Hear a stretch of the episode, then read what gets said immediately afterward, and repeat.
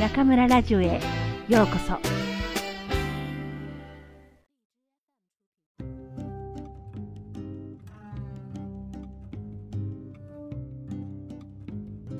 うちの猫に限って加藤よし子。猫の言葉を読む方法。表情豊かな動物とかあまり表情のない動物といった言い方がある。表情豊かな動物の筆頭に上がるのは何と言っても人間様だ。泣いたり怒ったり笑ったりはもちろんのこと。その他微妙極まりないさまざまな感情の動きまで顔の上に配置された数少ない道具で表現するのだから素晴らしい。次に表現豊かな動物として挙げられるのが猿猫犬。これらの動物は顔だけでなく耳や尻尾ひげ体の毛と体中のものを総動員して感情を表す。体全体で表現するという実に舞踏家まがいのことをやるくせに感情を隠すなどということをやらないところが人間たちとは大きく違う。この辺りが動物嘘つかない。人間信用できない。と言われるゆえんだと思うのだが。もっとも政権を奪おうとしたチンパンジーがボスとの喧嘩の最中に怖がっていることを知られまいと引きつった口を手で隠したという観察例があるからチンパンジーも信用できない部類かもしれない。体中で表す言葉体で表現する言葉は基本的には正面から見えるようにセットされるのが原則である。出会った時は鼻と鼻を突き合わせる格好になるのだから正面から見えなければ言葉の役目が果たせない。目や耳や眉や鼻などが表情を作る上で書くことができないのもそれが正面にあるからである。そもそも出会った状況を察知するのはこれらの器官でありまたそのためにこそ進行方向の一番先頭に目鼻は集中しているのだろう。猫が言葉を体で表す典型的な場合は怒っている時と怖がっている時だ。前者は毛を逆立てて背中を丸め尻尾も湾曲させたりして持ち上げる。そして鼻にしわを寄せ歯をむき出してふかーっという。この時の格好は正面から見ると大きく強そうに見える。つまりこれは威嚇のポーズである。後者の場合は姿勢を低くして地面にうずくまった格好になり尻尾も股の間に挟んでしまう。体をできるだけ小さく見せて相手に繊維を失わせようとする。つまり服従のポーズである。ただなぜか耳だけはどちらの場合も伏せている。大きく見せるためなら耳も立てれば良さそうなものだがこれはつまり威嚇も服従も元をたどれば恐怖心に端を発したものだという証拠である。怖いからこそ威嚇してはったりをかますのだしもっと怖ければ白旗振って服従するというだけのことだ。人間も小心者ほどすぐ怒る。攻撃は最大の防御なりである。猫が喧嘩の真っ最中になろっと熊手のように広げた手でバシッとやる段になると恐怖感は顔中にみなぎってくる。まるで大きなゴム風船を割る時の人間の顔にそっくりになる。耳を伏せるのは「夜な無礼者!」の意味もある。猫が複数で食器に首を突っ込んでいるような時。得てして全員の耳が寝ているものだ。耳は食べ始めほど寝ていて満腹になるにつれて立ってくる。状況によって強弱の変化をつけながら「寄るな取るな」と言っている耳なのだ。食べながら言葉を発するのが困難な人間から見ると実に便利な代物である。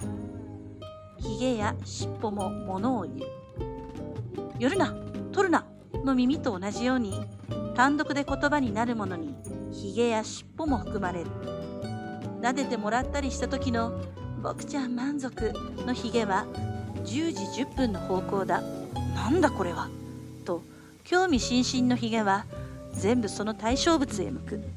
猫のひげは植毛と言われる大切な感覚器官だから探索物に気持ちと一緒に集中するのだが見た目には口がとんがって実に可愛い。人間は植毛もないのに何かに集中している時どうして口だけとんがるのだろう。実に不思議だ。何かにびっくりした時人間ならさしずめ女の人がキャッと叫ぶような時猫の尻尾は瞬間的にパッと広がる。それはちょうど試験管ブラシのような具合だ。元気はつらついい気分とでも言いたい時は尻尾が垂直にピンと立つ。友人が飼っている6匹の猫は友人が朝出勤する時に揃って門まで見送りに出てそれから遊びに出かけていくらしいのだが見事に尻尾6本が私を見送り見事にお尻の穴6個を見せて散っていくとかいい気分の時のほか甘えて寄ってくる時も尻尾は立つ。その後飼い主の足などに鼻先頭脇腹の順でこすりつける。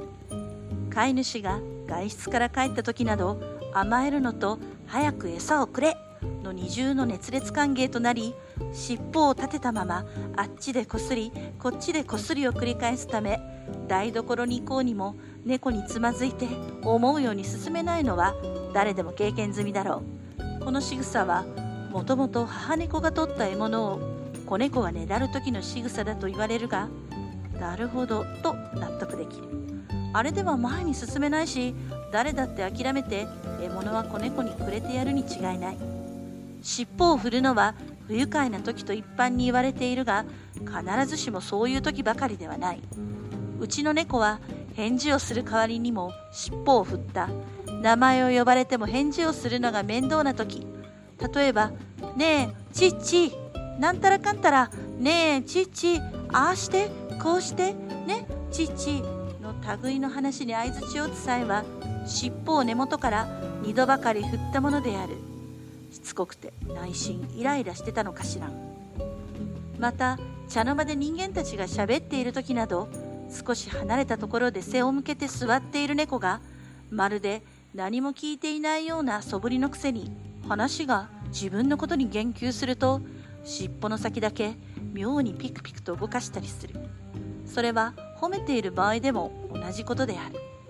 他にも叱ったりするとこっちにも言い分があると言わんばかりに尻尾でゴツンゴツンと床を叩くという人もあれば何か興味あるものを見つけた時にピンと立てた尻尾の先だけがピクピクと動くという人もあれば美人だねと言うと左右に優雅にくねらせるという人もいる。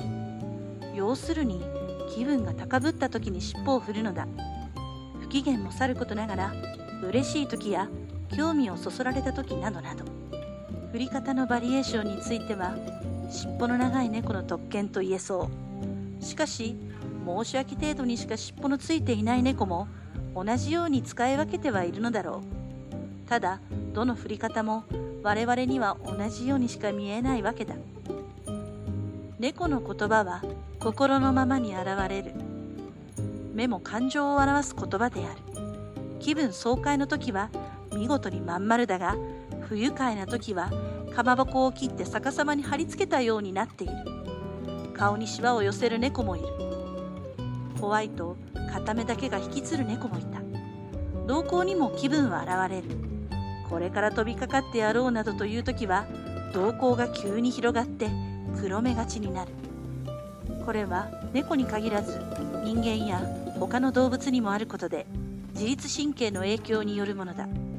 興奮すると体が活動準備状態になり心臓は高鳴って血をどんどんと送り出しよく見ようとして瞳孔は開くというわけだ。我々の瞳孔に現れる気分が隠せないのと同じで動物が体で表す言葉は全て訴えようとして表すのではない。生理的な気分が生理的に現れるに過ぎない。それを読む読まないはまた別の話で。人間流に言うと動物の言葉は独り言のようなものである。動物行動学の創始者であるコンラート・ローレンツの言葉にドアの外で泣いている犬は入れてくれと言っているのではない。ここにいるのは嫌だと言って泣いているのだというのがある。ムードランゲージと呼ばれているが動物の言葉は全てこれだ。相手に伝えるつもりで泣いたり毛を立てたり尻尾を上げ下げしているのではないのである。気分が勝手にそうさせる。ただそれだけだ。私たちにもムードランゲージは残っている。笑った顔怒った顔怖がっている顔笑い声泣き声。どれも気分が自然にそうさせるものだ。そして他人はそれを読んで言葉として受け取っている。同じムードランゲージを使っている主同士なら相手のそれが読めるからだ。猫も同じ理由で相手の猫の感情を読む。それが猫の言葉になっているわけである。人間のムードランゲージが世界各国共通なように種が同じならそれぞれのムードランゲージは共通だ。だからシャムであろうと日本猫であろうと猫である限り言葉は世界共通というわけだ。生理的な言葉の上に頭脳的な言葉をあちこちで作り言葉は違うという理由でセクトを作る人間たちより猫はよほど人間的ということになる。猫の鳴き声もすべて気分。さて猫の言葉がすべて生理的な気分の表れだとすると猫のさまざまな鳴き声は比較的読みやすい。耳だの尻尾だのとなると我々と共通性が薄れてくるが声なら哺乳類の仲間同士として共通性は大だからだ。穏やかな気分の時には声も穏やか。気分の高まった時には誰だって声が大きくなる。猫も同じことである。気分が良くて単に甘える猫の声は小さく柔らかく「にゃ」とか「などという。我々がそういう気分の時に出す声をすべて「にゃー」にして言おうと思えば猫と同じ言葉になる。気分が高まれば声も大きくなるのはしかり。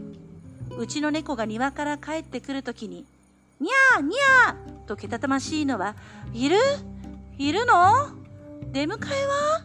と非難がましく聞こえるが単に甘えとおやつへの期待で気分が高まっているだけの声と解釈すればいいわけだ。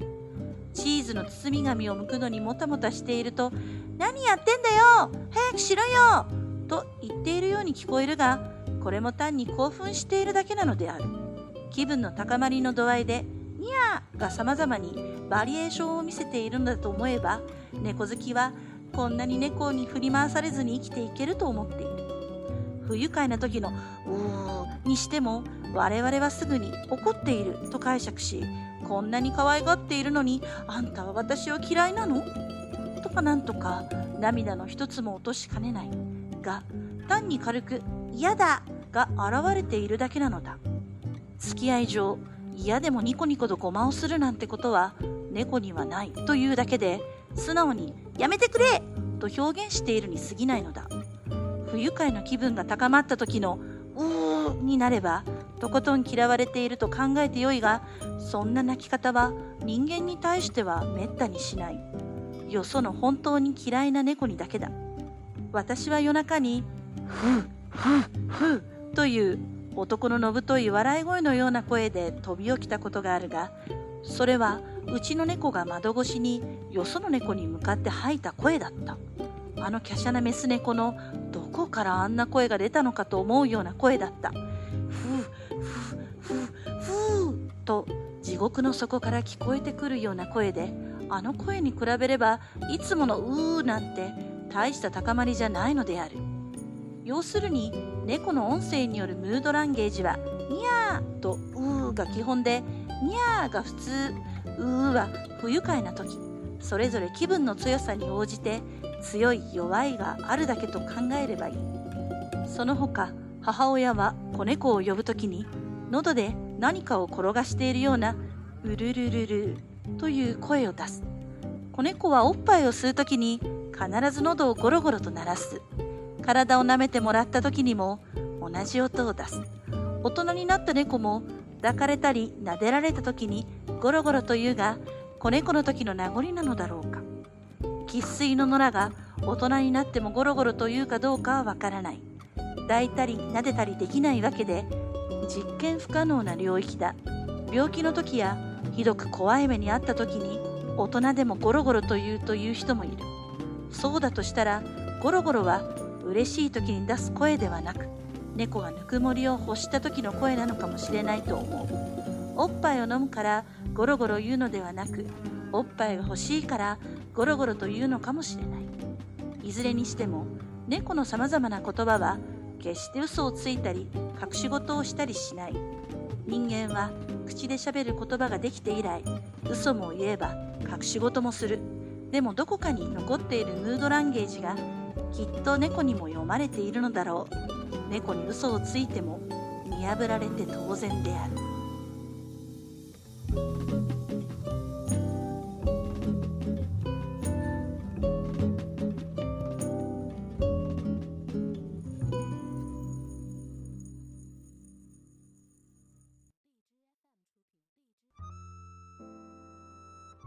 皆さんこんばんは。今夜も中村ラジオへようこそ。私は当ラジオ局のディスクジョッキー中村です。新学期が始まってあれ？と思っているうちに中秋節まで終わってしまいました。いつものことではありますが全く早いものです。冷房なしではいられなかった昼間も最高気温29度といつの間にか30度を割っていました。秋ですね。以前は長い夏が終わったらすぐに冬が来ると言われていた武漢もここ数年は秋の訪れを感じられるようになりました。これから約2ヶ月、気持ちのいい毎日が続くかと思うとなんだかワクワクしてきますね。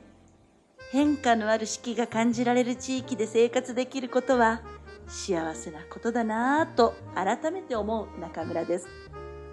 さて、身も心も充実する秋。皆さんはいかがお過ごしでしょうか？挑戦と美食を生涯のテーマに掲げる中村は、この数週間結構忙しくいろいろと挑戦しておりました。こちらのリスナーの皆さんの中にも聞いてくださった方がいらっしゃると思いますが、先々週より互江日語の CC 群で公開課を始めました。敬語や日本語能力試験の文法のクラスもありますが、今回皆さんにご紹介するのは、毎週土曜日の午後8時からお届けするトークショー、中村先生とくんくんの日本語ニュース。少しでも多くの方に楽しく日本語を聞いていただきたく、始めることにしました。最新のニュースを中村独特の切り口で楽しく解説。くんくんもついにデビューを果たし、二人で楽しく面白く漫才みたいに話を進めていきます。今まで2回お届けしましたが、取り上げたニュースは iPhone7 と最近入籍した福原愛ちゃんのお話です。国産のスマホを使いながらも心の奥底では iPhone を欲しがり、愛ちゃんの身長180センチ、イケメンのご主人を見ては、羨ましがっているのは中村一人だけではないですよね。これからもそんなホットな話題をどんどん取り上げていきますよ。それから毎回リスナーの皆さんから好評いただいているのが悪魔の心理学。ABCD4 つの選択肢から1つを選ぶと隠れていた自分の本性が見えちゃうよというコーナーです。その一つを中村ラジオでもご紹介しますね。問題。じっくり考えてお答えください。富士山が見えます。かかっている雲の位置はどのあたりでしょうか ?A、山頂のはるか上の方。B、山頂あたり。C、山の中腹。D、山のふもと。はい、皆さん。一つ選びましたか？頭の中に風景を想像してみてくださいね。実はこの質問は、あなたの出世願望を診断します。山が表すのは自らの目標。雲の高さは目標への意識の高さを表しています。すなわち、出世への意思を表しているとも言えます。出世？うん。まあ、ワイジャオの私には縁遠い言葉ですけどね。ちなみに私は B を選びました。も B なんですって。B を選ぶ人は多いのかもしれませんね。さてここで答えを発表と言いたいところなんですが、それは10月8日のトークショーで発表しますので、皆さんどうぞお楽しみに。トークショーでは PPT を用意して、もっと視覚的にわかりやすくしています。そして難しい表現が出てきたら逐次簡単な日本語と中国語で説明していますので、幅広い学習レベルの皆さんにお楽しみいただけると思いますよ。そして番組の最後は、リスナーの皆さんに挙手していただき、直接中村と話すおしゃべりタイム。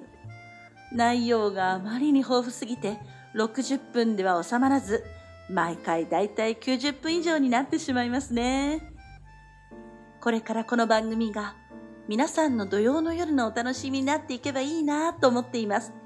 まだ聞いたことがないよというあなたは、次回10月8日土曜日夜8時に、互江西西群81506611中村教室まで来てくださいね。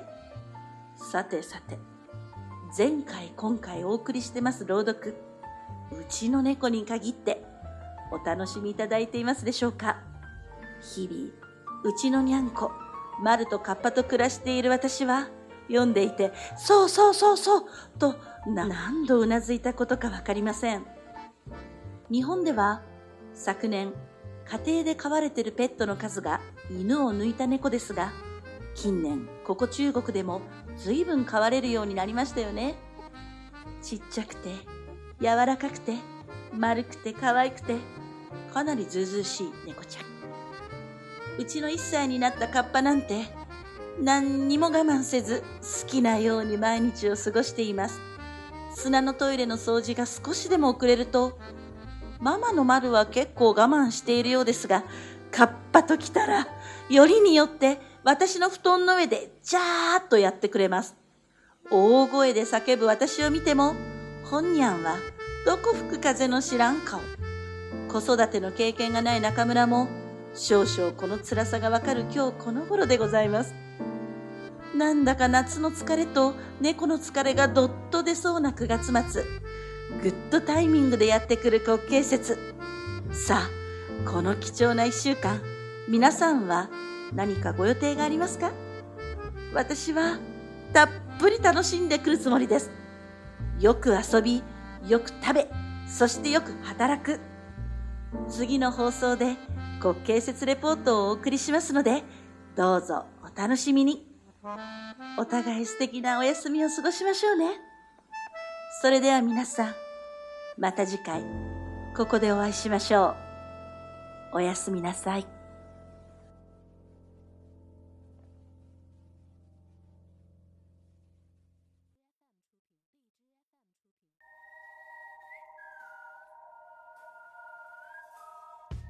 くんちゃんのおまけコーナ皆さんこんばんは。坤讲的 Maki Corner ようこそ。大家好，我是中村电台的制作担当困困，欢迎来到 Maki Corner。我久しぶりです，好久不见。自从进入了新学期，中村老师又带着困困和其他几位电台的 staff 们开辟新的领域，尝试新的挑战，忙得不可开交。 相信关注了中村电台微信公众号的听众们一定知道。中村老师和困困这整个九月都在忙些什么？邦邦，是的，中村老师终于正式进驻沪江公开课 CC Talk 了。但凡学语言的同学，应该多多少少对沪江都有所耳闻。沪江提供的优质免费公开课，也一直都是广大语言学习者们吸收知识的一个很好的平台。本次中村老师在沪江开设了一个 CC 群。群号为八幺五零六六幺幺，群名称为中村日语教室。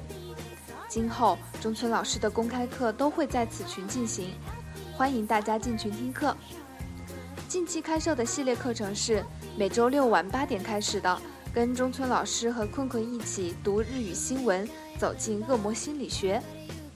老师每期都会选一些非常具有话题性的新闻，与大家聊一聊。还会挑几个心理测试来与大家一起深度了解自己，其中比较难的单词和语法，困困都会简单的用中文解释一下。听起来是不是觉得能学到不少东西呢？哈哈。